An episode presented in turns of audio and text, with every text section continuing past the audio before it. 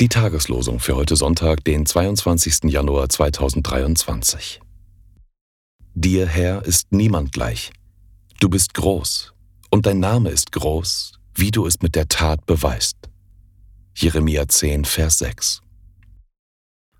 Einen anderen Grund kann niemand legen außer dem, der gelegt ist, welcher ist Jesus Christus. 1. Korinther 3, Vers 11. Am dritten Sonntag nach Epiphanias lesen wir, Es werden kommen von Osten und Westen, von Norden und Süden, die zu Tisch sitzen werden im Reich Gottes. Lukas 13, Vers 29.